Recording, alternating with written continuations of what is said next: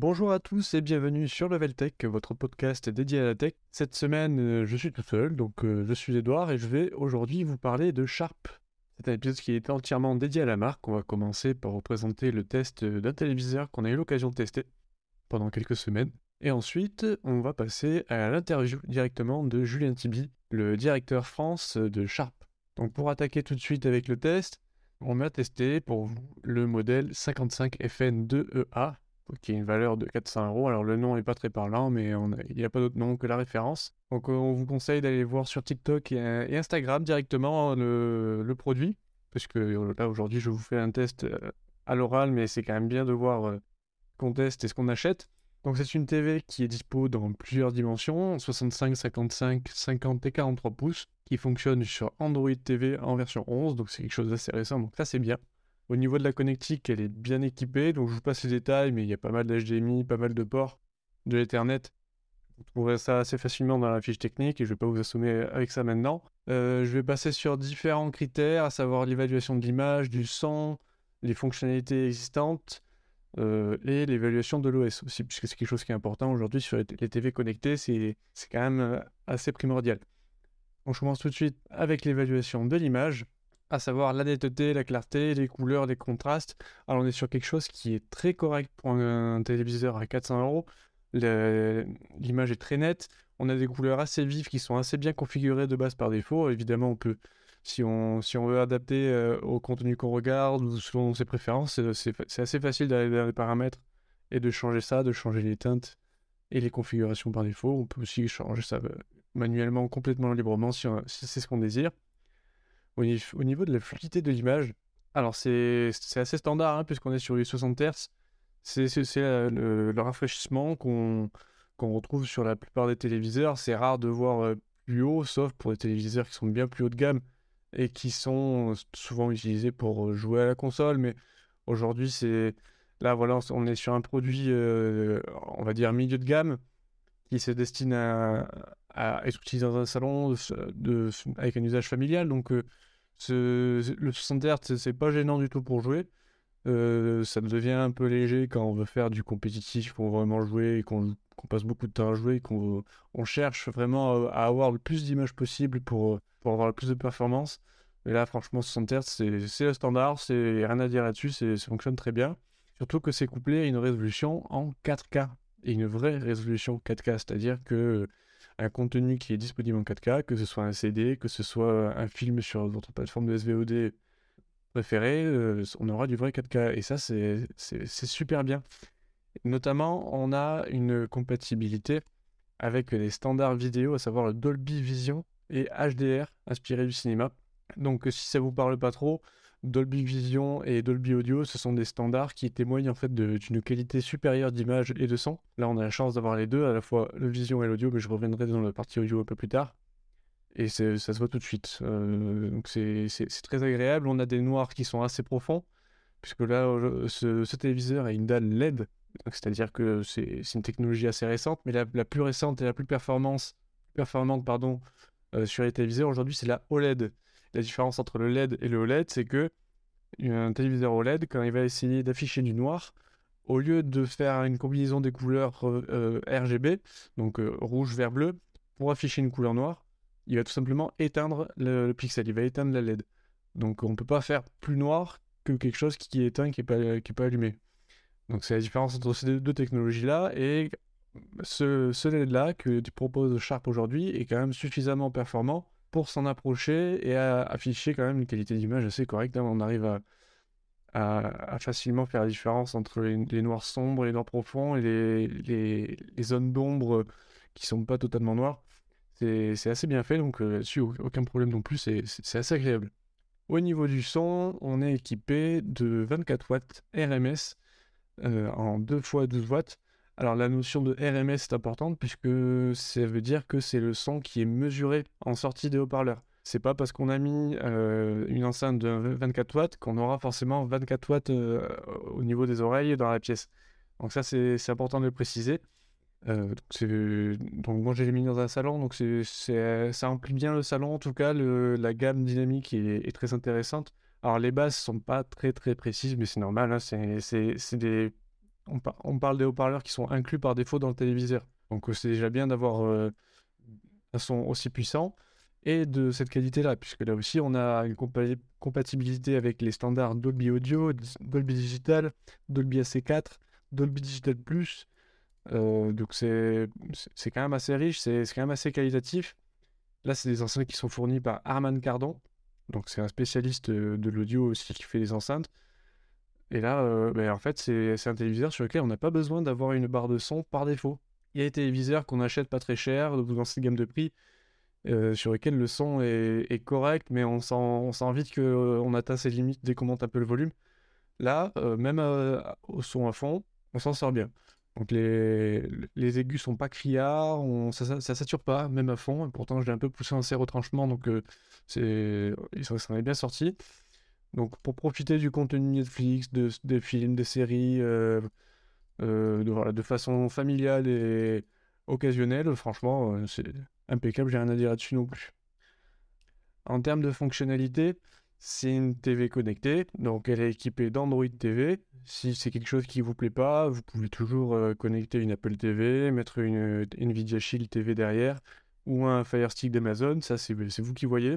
Mais en tout cas, l'expérience de base, c'est une Android qui fonctionne bien, elle est assez fluide. Alors euh, bon, c'est pas pas un foudre de guerre non plus, faut, ça sera pas instantané. Ça, arrive des fois quand on, on passe d'une application, par exemple quand on passe de Netflix en plein visionnage à Prime Video et lancer un autre visionnage dans le foulée. Bon, il faut il faut il faut pas la brusquer, ça prend quelques secondes, mais c'est normal. Donc euh, voilà, ça c'est il n'y a, pas eu vraiment de points gênants. J'ai pas, j'ai pas marqué de points, de d'accro à ce niveau-là euh, pendant plusieurs semaines. Donc, euh, c'est, ça se passe bien. C'est Android 11, donc c'est une version qui est quand même assez récente. Euh, donc, je, voilà, il y aura peut-être des mises à jour à l'avenir, puisque Android 12 est, sorti déjà depuis un moment. Il y a, on n'a pas encore la version officielle pour le, téléviseur, mais on sent qu'en tout cas, on a envie de poser quelque chose de, récent, de fluide. Et là, aucun problème. Ça fonctionne. On est donc compatible avec toutes les applications du Play Store, euh, euh, en tout cas les applications du Play Store qui sont conçues pour fonctionner sur une TV connectée, à savoir Netflix, YouTube, Prime Video, il y a un navigateur web intégré, euh, on a Twitch, on a la F1 TV, on, a tout ce qu'on peut demander. Et évidemment, c'est une TV connectée, mais on a quand même les, les ports d'antenne, parce que c'est avant tout un téléviseur, donc c'est quand même bien qu'on puisse se connecter à, un satellite, euh, à, l'antenne, euh, au décodeur ou tout ce qui peut nous fournir la TV. Donc euh, là, on, revient dans la partie connectique, mais franchement, c'est irréprochable là-dessus. il y a aussi l'assistant vocal Google Home, puisqu'on est sur un puisqu'on est sur un système Android, on a l'assistant Google intégré on a directement le micro dans la télécommande qui s'allume quand on appuie sur le bouton pour parler, pour le commander. Et ça aussi, ça fonctionne super bien. Ça permet de ne pas perdre de temps quand on navigue euh, dans les menus. Parce que des fois, c'est un peu laborieux. On fait retour et puis on voulait pas retourner dans ce menu-là, donc on recommence. il faut qu'on navigue. Le, le, titre du menu est là-haut, donc il faut remonter en haut de l'écran. Puis on redescend. Euh, pour naviguer, voilà, on navigue avec les boutons de la télécommande. C'est pas un pointeur laser ou comme ça peut être le cas sur d'autres téléviseurs. Donc l'assistant Google est bienvenu et ça permet de faciliter la navigation. Mon avis général, en conclusion générale, si on devait euh, dire en quelques mots, euh, résumer euh, ce test, eh ben, c'est un très bon rapport qualité-prix pour 400 euros. alors le petit défaut qu'on peut lui reprocher, c'est le manque de traitement anti-reflet. Donc ça, veut dire que si vous l'utilisez dans un salon avec des baies avec en pleine journée ou avec des, lumières qui sont directement projetées sur l'écran, euh, ça, peut être gênant. Ça, on peut avoir des reflets euh, quand on est assis dans le canapé ou quoi. ça peut être gênant à certains points, mais euh, il suffit de, fermer les volets ou, je sais pas, de, placer dans un coin un peu plus sombre ou l'utiliser le soir. Mais voilà. De toute façon, pour une télé à 400 euros, on peut pas demander la lune non plus. Donc euh, c'est pour moi c'est quelque chose qui est normal, ça fait partie des, sacrifices qu'on fait quand on a une TV, une TV euh, de milieu de gamme. Hein, on, attend juste euh, qu'elle puisse nous permettre de regarder nos contenus de façon correcte et dans de bonnes conditions. Et ça fait très bien, selon moi. Donc c'est à vous de voir si, selon là où vous avez besoin d'avoir une TV, si ça, pourrait être gênant ou pas. Encore une fois, je vous, invite à aller regarder la vidéo sur TikTok et sur Instagram, puisque on vous montre le, reflet et, ce à quoi ça peut s'apparenter. Donc voilà pour le test de la TV. Donc pour vous rappeler, la référence c'est le 55 FN2EA. Donc voilà, le bilan est quand même très positif. On est, on est ravis d'avoir pu le tester. On remercie encore Sharp de nous avoir prêté ce produit-là. Et on va passer tout de suite à l'interview de Julien Thiby, directeur France de Sharp. Donc je vous laisse avec Mévin pour cette partie-là. À bientôt.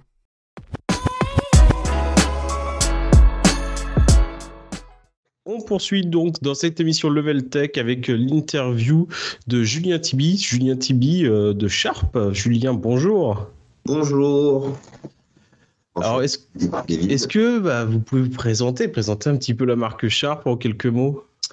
alors, euh, je suis donc moi Julien Tibi, je suis le country directeur de Sharp France depuis euh, maintenant six ans.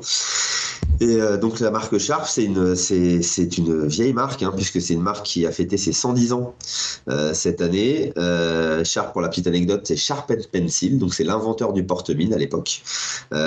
c'est une marque japonaise qui maintenant fait partie d'un très grand groupe, puisque a été racheté en 2016 par le groupe Foxconn, donc un groupe taïwanais. Et pour ceux qui ne le connaissent pas, bah, c'est le géant mondial de l'électronique, hein, avec un peu plus d'un million de salariés et euh, un chiffre d'affaires qui avoisine les 170 milliards. C'est une belle performance. Oui, oui, grand groupe. Euh, donc, comme je disais, Sharp, c'est une maison qui, qui, a été fondée à la base hein, sur l'innovation et la R&D. C'est également l'inventeur du LCD. Euh, les premiers que vous avez, qu'on a découvert, hein, c'était sur les calculatrices à l'époque.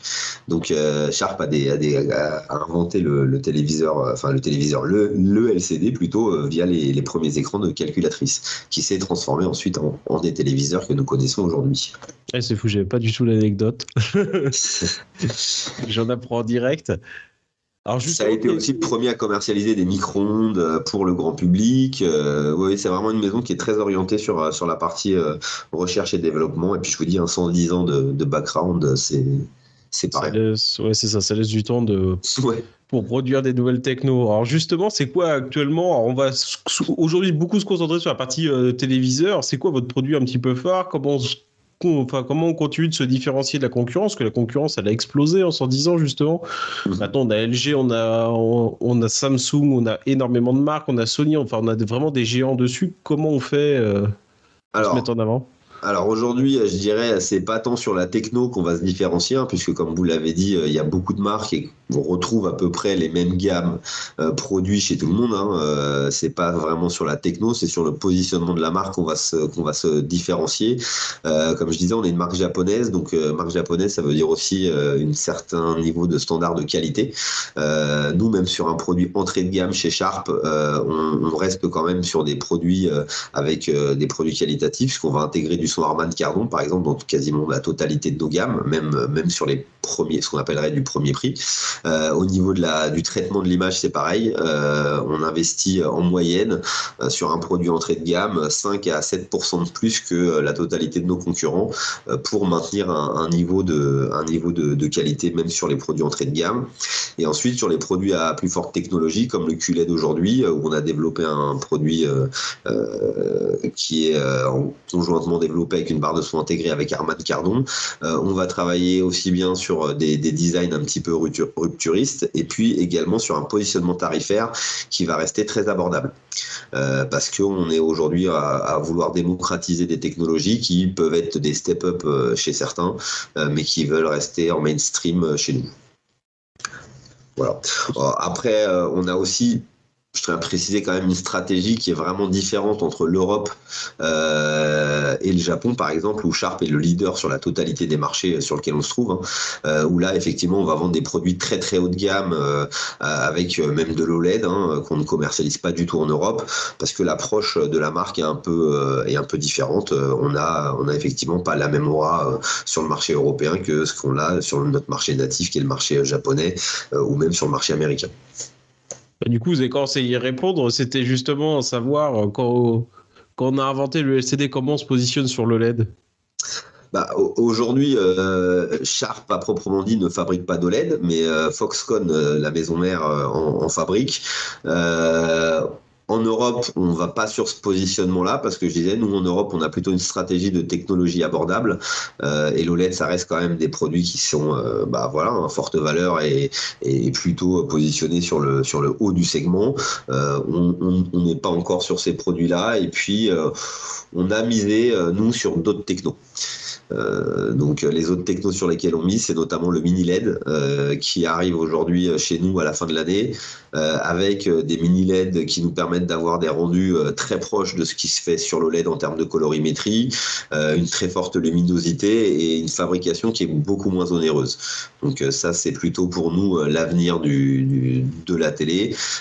c'est, ça passera pour nous par le mini LED.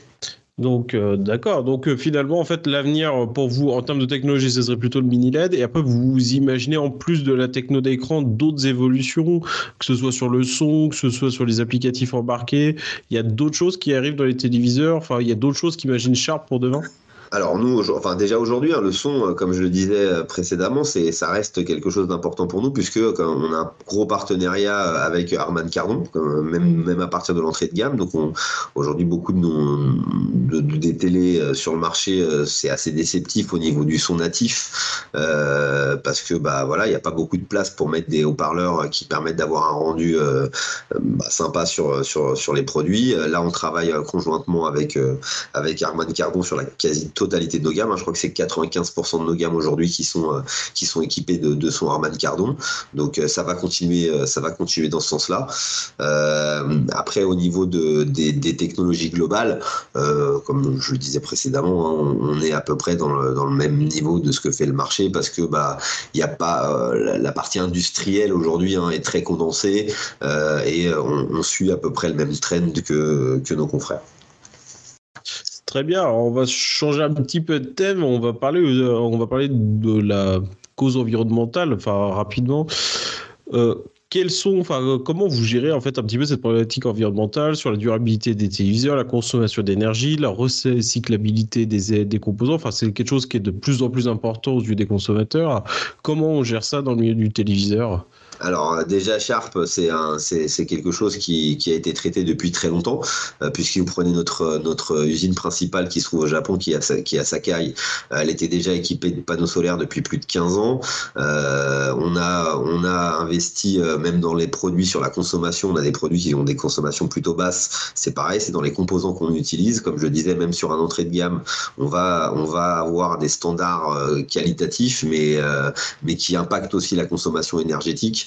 Euh, et qui aussi impacte la durabilité, puisque plus vous faites un produit qualitatif, plus il va durer dans le temps. Donc euh, pour nous, c'est pas quelque chose en fait de, de nouveau. C'est euh, effectivement le consommateur en prend de plus en plus conscience. mais Sharp, c'est ça a été des, des, sujets qui ont été traités déjà depuis une quinzaine d'années et qui simplement pour nous c'est une continuité de ce qu'on a déjà fait. Donc la promesse, c'est aujourd'hui certains de nos clients ont mesuré, on a un taux de panne qui est de l'ordre de 1,2% ce qui est très bas euh, sur le marché. Hein. Il y a, la, moyenne est autour des 1,6, euh, ce qui montre aussi la qualité des composants qu'on intègre et qui, euh, qui promet aussi une plus longue durée de vie de nos produits. Alors justement, ça me permet d'enchaîner avec une question autour, autour des coûts des téléviseurs et comment en fait Sharp s'efforce de garder des téléviseurs qui sont abordables tout en maintenant en fait ces niveaux de qualité qui sont plutôt élevés en termes de normes environnementales, en termes de composants, en termes de, bah, de qualité globale euh, sur les produits. Bah là après c'est la force industrielle. Hein. On est dans un marché mondial avec euh, des mastodontes. Hein. Vous les avez cités. Euh, vous avez cité certains de mes confrères euh, qui sont bah voilà des mastodontes. Nous c'est la même chose. Hein. C'est la puissance du groupe qui fait qu'on arrive aujourd'hui à optimiser nos coûts. on fait partie du, du, du, plus gros groupe au niveau électronique.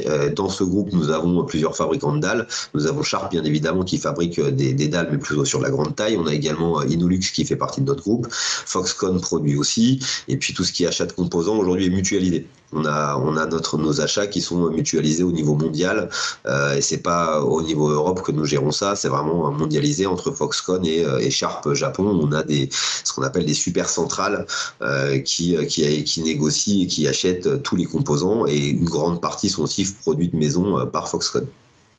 Très bien, on va, on va terminer avec une question. Bah, une question qui n'était pas forcément prévue, mais c'est un peu le but quel est, euh, enfin, si vous deviez en quelques mots euh, convaincre nos auditeurs d'acheter des téléviseurs Sharp Qu'est-ce que vous pourriez leur dire? Quelle est la plus-value de Sharp? Pourquoi on achèterait du Sharp en 2023 parce que vous en aurez pour votre argent et, euh, avec une promesse qui est toujours tenue. C'est ça, c'est un petit peu la marque de fabrique, je dirais historique hein, des Japonais. Euh, sauf que Sharp euh, est rentré dans la dans la compétition tarifaire qu'ont créé à l'époque les Coréens en arrivant sur le marché, puis aujourd'hui les Chinois, et on est rentré dans la bataille en maintenant un, niveau qualitatif japonais. Et donc ça, je pense que c'est là où on fait la différence, c'est que on a cette promesse de qualité, mais également d'avoir rendu les produits abordables euh, et donc, on en a pour son argent quand on achète un produit Sharp. Ce qui aussi euh, se vérifie dans les avis euh, consommateurs. quand vous regardez un de nos produits phares qui est vendu dans, certaines grandes enseignes, les notes, les notes reflètent la qualité de nos produits à des prix, comme je le disais, qui restent très compétitifs malgré l'agressivité des nouveaux arrivants sur le marché. Super, merci beaucoup pour cette interview. Merci à vous. Merci à tous de nous avoir écoutés. Vous pouvez nous retrouver du coup sur les réseaux sociaux Instagram, TikTok et tous les réseaux sociaux. Sinon, leveltech.fr, c'est notre site internet. Merci beaucoup, à bientôt.